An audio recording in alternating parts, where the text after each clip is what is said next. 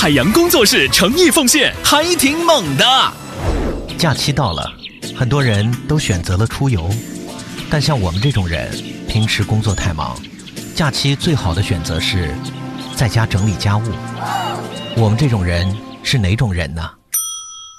穷人。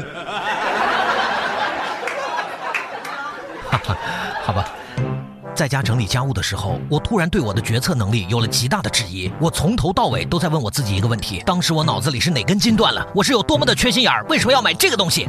所以做了一天家务，我总结了一下最没用的五样家用电器。Number five，榨汁机。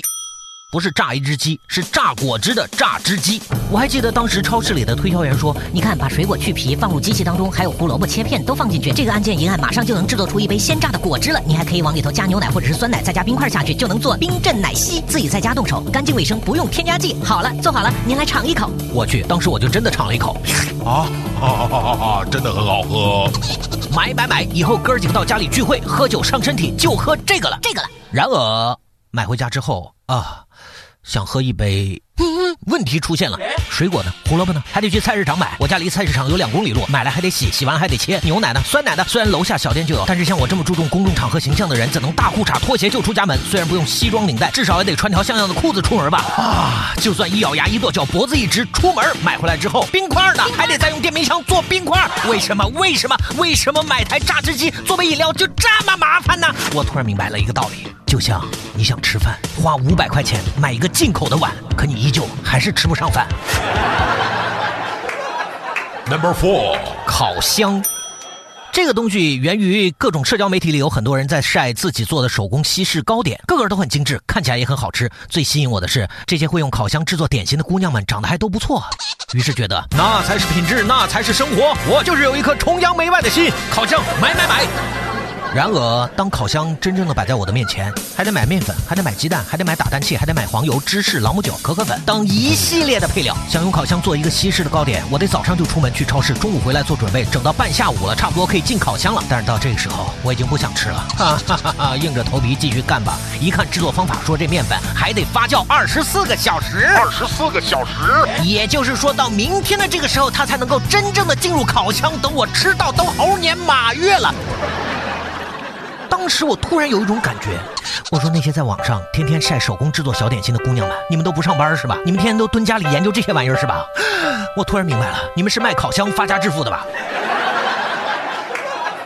？Number three，消毒柜。我不是个有洁癖的人，但是看到铺天盖地都在说现在空气质量有多差，水有多么不干净，细菌滋生多么严重，病毒就在我们身边，人类到底是越来越进步还是越来越倒退呢？他们告诉我这是时代的悲剧，好吧，我只能接受。于是你只能五讲四美三热爱，家里的碗筷要洗干净，光洗干净还不够，他们说碗筷上面有细菌病毒。于是当大家都在买洗碗机消毒柜的时候，我要是不买，因为碗没有洗干净，把自己吃死了，岂不是很没有面子？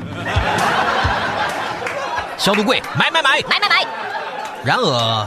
我也不知道这是为什么，这个东西最后成了一个放碗的柜子，消毒功能基本上没用过几次，为什么呢？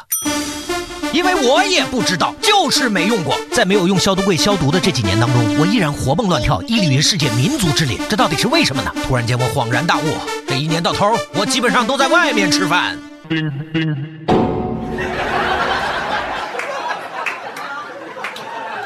Number two，手电筒。听父辈们说，家里要常备一只手电筒，如果晚上停电了能应急。这话听起来好像非常的有道理，我甚至无言以对，就像冬天要常备棉毛衫就不会太冷一样。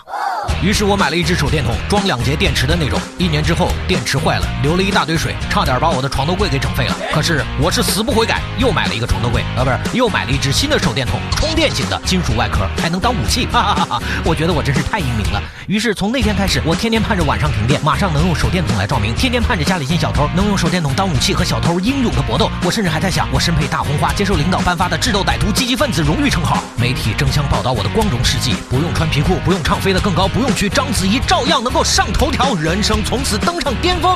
让我们一起摇摆。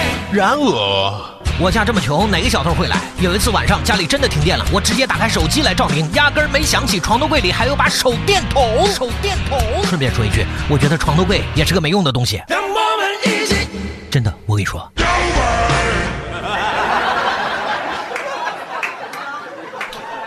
Number one，组合音响。这件东西当初啊，想在家里看电影，周末听听音乐用，于是一跺脚，哈哈，我还能回忆起当时我跺脚的情景，那一脚跺得非常坚定，甚至把鞋底都给跺裂了。我就是要过这种有品质的生活，家庭影院必不可少，买买买！买买买！然而，我现在满大街都找不到一个卖 DVD 碟片的。我去，现在大家都是下载看电影是吧？好，音响配个电脑，加配加配。然而，大片儿都是 3D 的，还是去电影院看着舒服。其他的片子拿个 iPad 坐在床上看就可以了。说到听音乐，哈哈，我白天上班，晚上加班，周末值班，我在家里的时间大部分是在睡觉。你说我睡觉的时候听个音乐啊？就算听到了好听的歌曲，难道我还得配个蓝牙，把手机和音响连在一起听吗？我怕再入一个坑啊，同志们！朋友们。你们觉得你家里是不是买了一大堆没用的东西摆在那里？我仔细想了想，如果这些东西我不买，把省下来的钱全部投入到股市里，哈哈哈哈我想我还没缺心眼到那个地步吧。本节目由海洋工作室和王小猛兽联合制作播出，哼哼，还挺猛的哈。三百六十五个日子怎么过？怎么流过？我觉得今天呢这个猛大师说的特别有道理。我就是经常在生活当中买了很多买了但是不用的一些东西。而你不觉得很多时候是啊当时买的时候觉得这个东西我肯定用得到，回来随手一放就再也不记得它了比。如说我来到北京啊，来到北京第一件事儿，我觉得我是一个著名的主持人，是吧？喜欢收藏唱片、收藏电影，是吧？喜欢做一些音频节目，是吧？所以我一咬牙一跺脚，当时我还记着我跺脚的情形，把鞋底儿都 震裂了。然后，然后啊，朋友们，然后我就花了六千块钱买了一对 KRK RP 六的监听音箱啊，放在我出租屋的房子里边。然后当我放完一张专辑的时候，嗯，居委会来找我了。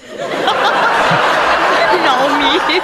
所以现在我那个 KRK RP 六的箱子啊，一直在我家里的储藏间里边。说到这儿，我主要想说一个，嗯，有没有人要买二手的 RP 六的音箱？为什么？为什么？为什么？五十块钱我就卖。